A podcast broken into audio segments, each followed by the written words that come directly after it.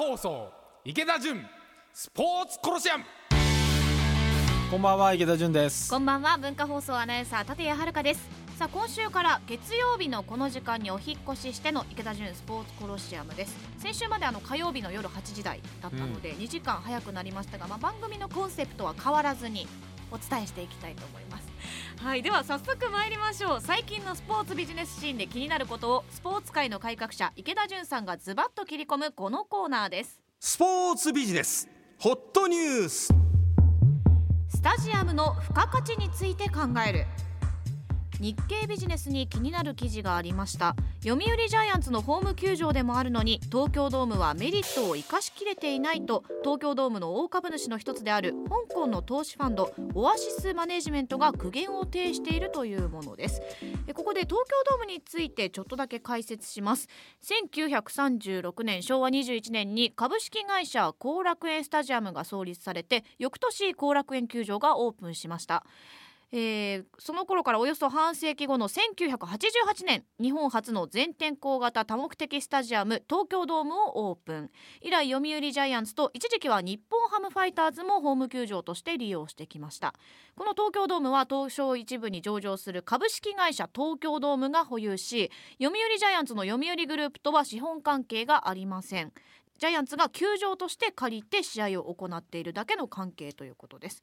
えとはいえ年間300万人を超える観客動員があるジャイアンツ戦は東京ドームにとっては最高にありがたいお相手ということなんですが野球以外のイベントやコンサートなど全ての去年1年間の利用者は977万人。大株主オアシスマネジメントの提案は球場内で機動的に広告を表示できる電子看板を採用すれば広告収入を増やせる。これだけで21年度の利益を14億円押し上げると予想する。ということとえ球場の命名権ネーミングライツの活用も促しています。福岡ペイペイドームや ZOZO マリンスタジアムのように収益を得るという提案が出ています。さあ池田さんに伺いましょう。どう思われました？いや困ってないんですよ。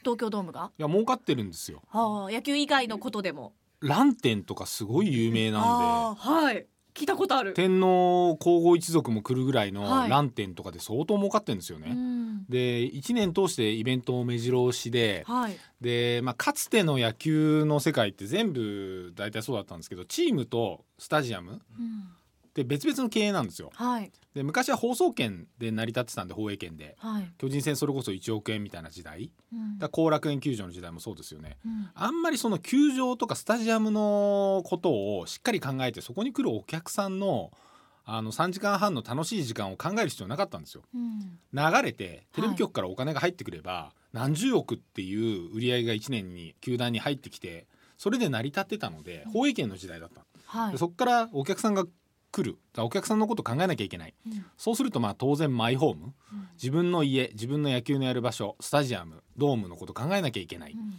で一体経営を必然的にしなきゃいけない。でアメリカなんかはもうみんな一体経営してるわけですよ。うん。バスケットもそうだし全て球団とやる場所スタジアム、はい。アリーナっていうのはほとんどが一体経営。うん。で成り立ってるんです。日本ってまだまだそうなっていなくて、うん。まあ、それの権下というか最たるものが東京ドームで。はいで株式会社東京ドームっていうのは僕忘れもしないんですけど1988年とかで僕12歳の時。はい。で北海道から出てきて野球見たんですよ。もうすごいいい球場で。はい。うわなんだこれと。さすが民間って言われてたんですよ野球の世界でも。はい。あの傾斜もそうだしいい球場だって言われてた。うん。もっと振り返って1978年。はい。横浜スタジアムが横浜に生まれた年。うん。もう最新式の素晴らしいスタジアムだって横浜スタジアムも言われてた。はいけどそれが僕が社長になった時にはもう一番日本で古くってうん。小さいって言われててホームランもいっぱい出るって言われててうん。でコンコースも汚いって言われてる球場になる。はい。いや物事のあの摂理なんですけど古くなんですよ何でも物は。まあそうですよね。うん。月日が経てばそれだけ。うん、で東京ドームっていうのは行ってみると分かるんですけど長嶋さんの顔とか すごい大きな看板はい。がドーンと出てる、まあ確かにこの特に外資のファンドからすると、はい。いや利益が上がってようが儲かっていようがもっと上がるでしょ？もっと儲けられるでしょって提案してくるのは、うん。外外資の資本を受け入れたっていうか、まあは、株式上場しちゃってるから入っちゃうんでしょうけど、うん。市場で勝手に売り買いできるんでね。はい。当然のことでこの大株主さんが何パーセント持ってるか分かんないですけど、うん。まあ、それは株主提案してくるわけで、うん。まあ、変な話33%以上とかねもっとあれだと51%以上とか持っていきだすと、もう経営陣とかまでどんどんどんどん送り込んでくるわけですよ。ほでそういうことを考えると市場でもう理解されている以上、うん。まあ、それこそ TOB かけられる要するに買収とか、うん。はい。M&A かけられるとかも何でも起こるわけで、う、やっぱ頑張ってその自分たちの経営を成長させていかなきゃいけないわけですよ。上場してる以上。はい、で成長させたくないんだったら上場しなきゃいいんですよ。うん。非上場でやればいいんですよ。はい、僕なんかは非上場の方が好きなんですけど、要は株主さんからいろいろ言われないし、落ち着いて安定した経営とかもできるし、株主さんの価値とか、ね、いろんなこう聞こえのいいことを世の中に言わなくてもいいんで。うん。ただ東京ドームっていうのはその昔から変わってない。それはもう野球の世界にいた僕から見てもそう思ううん。わけで、はい、いっぱいイベントがあって儲かってるからいいんですけど僕マイケル・ジャクソン見に行ったんですよ高校生の時に。はい、あーすごいなこんなにいっぱい人いてでも音良くないなと高校時代の僕でも思ったわけですよ。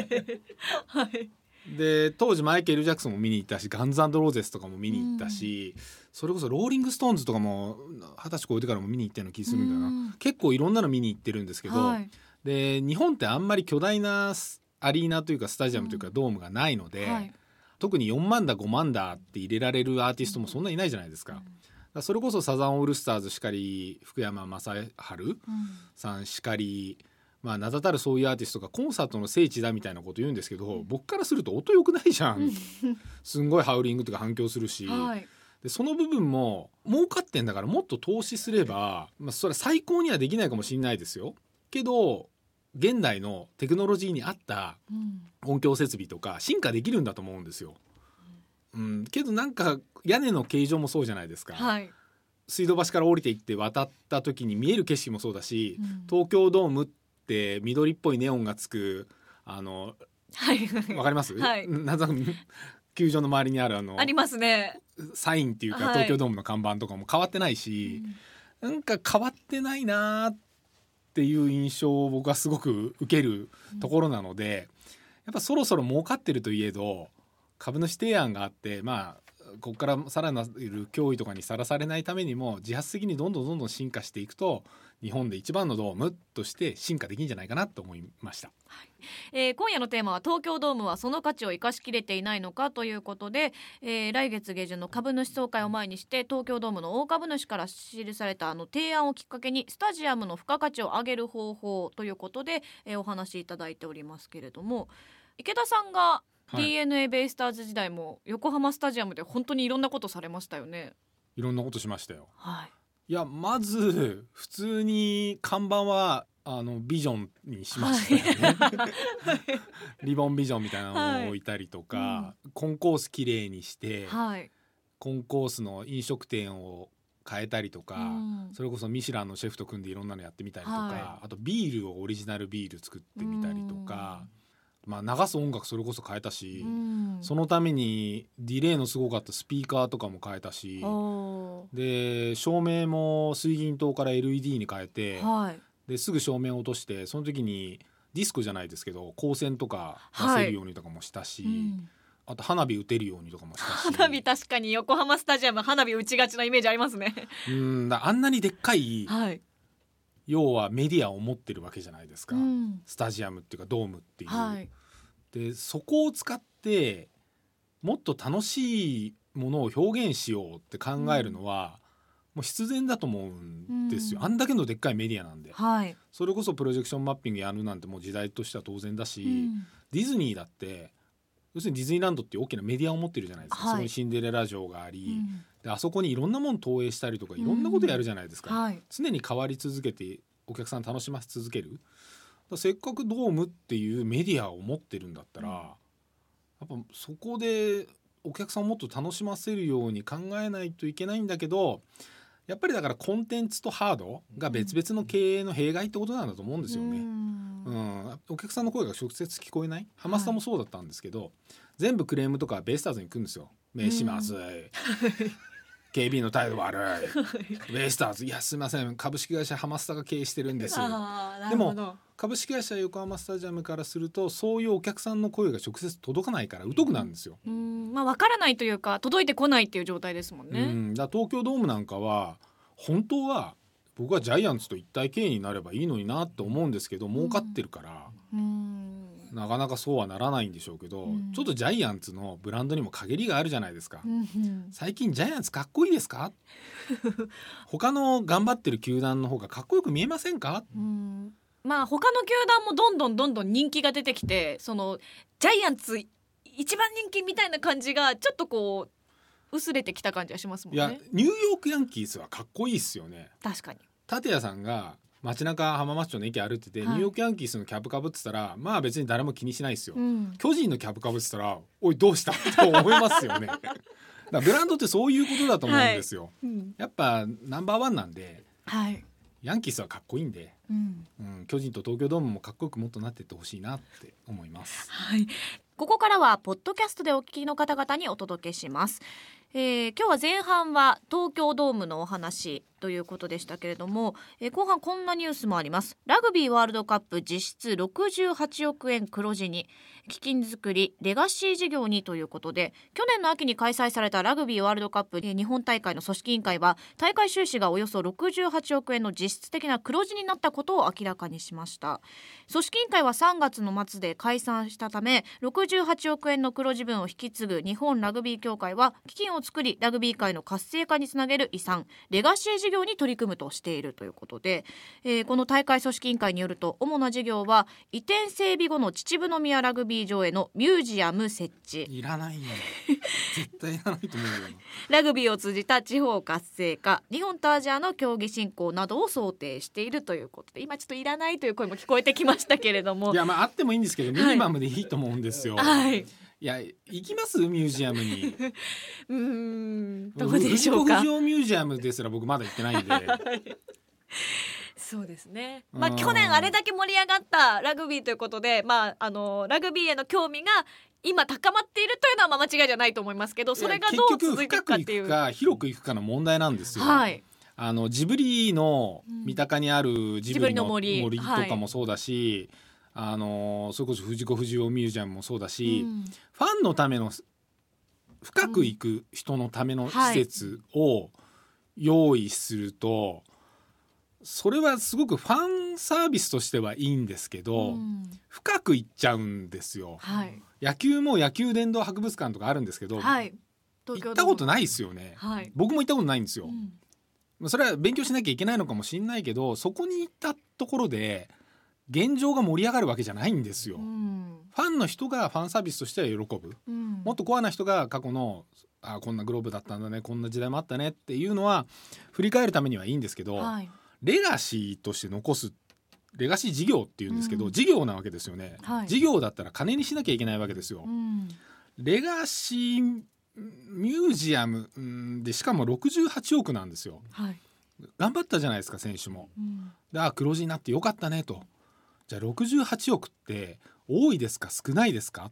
うん。僕はね大して多くないと思いますよ。ああそう。いや儲かったのはいいこと。別にそれが額が多い少ないを議論してるんじゃなくって、68億って多分思ったより少ない。うん。だから本当にレガシー事業を作りたいんだったらもっと集約した方がいいんじゃないですかって思う額にうん。見える。1チーム。はい。仮にベイスターズで68億野球で68億野球だったら少ないなって思う。んベイスターズで68億で神奈川でもっともっと後世の人たちのために野球をレガシーとして普及していこうって68億うーん潤沢だなって思うけど、うんはいじゃあ日本全国で野球って言われると僕はすごく少なく感じてしまう。うん日本ラグビー協会というこのワールドカップという大きなくくりからすると、まあ少なくは感じるということですかね。うん、でやっぱりこう今はい。オリンピックいろいろ議論物議延期だなんだいろいはいろ中で、ラグビーのニュースも耳にしなくないですか？うん。去年あんだけ耳にしましたとはい。たかだか半年前のことですと、うん。うん、だこういうもんなんですようん。それぐらい移り変わりっていうのは激しくって、はい。でトップリーグ立ち上がうん新規で立ち上げるとかなんとか言ってましたけどまあ最近耳にしないですと。はいでこのまあコロナのことでスポーツ界ほとんど興行できないですと試合できないですと、はい。まあ、仮に一つなんですよ。もうトップリーグに全部突っ込めばいいのに。うん。68億でスタジアム1個作れないですよ。うん。68億レガシーとしてラグビーをどうにかしたい。せっかく見てもらえた広くなった、うん。なんでここでいきなりミュージアムで深く行くんだと。もっと広く捉えるうん。まだフェーズでしょと。うん。でそれをトップリーグっていうふうに位置づけたんでしょとうん。戦略はトップリーグだったんでしょ？と。はい。戦略がトップリーグなんだったら戦略にのっとってやればいい。うん。で秩父宮を整備してじゃあトップリーグのために68億使いますって言った方が僕には広くファンを捉えるようなうん。お金の使い方戦略にのっとった戦術に聞こえる、うん。うん、けどいきなりミュージアム設置って言われちゃうといやそれは過去のね名プレーヤーだった人とか年配の人とかが俺の写真飾られるとかそこに俺も並んでテープカットとかまた写真に並ぶ人増やすんですか？みたいな。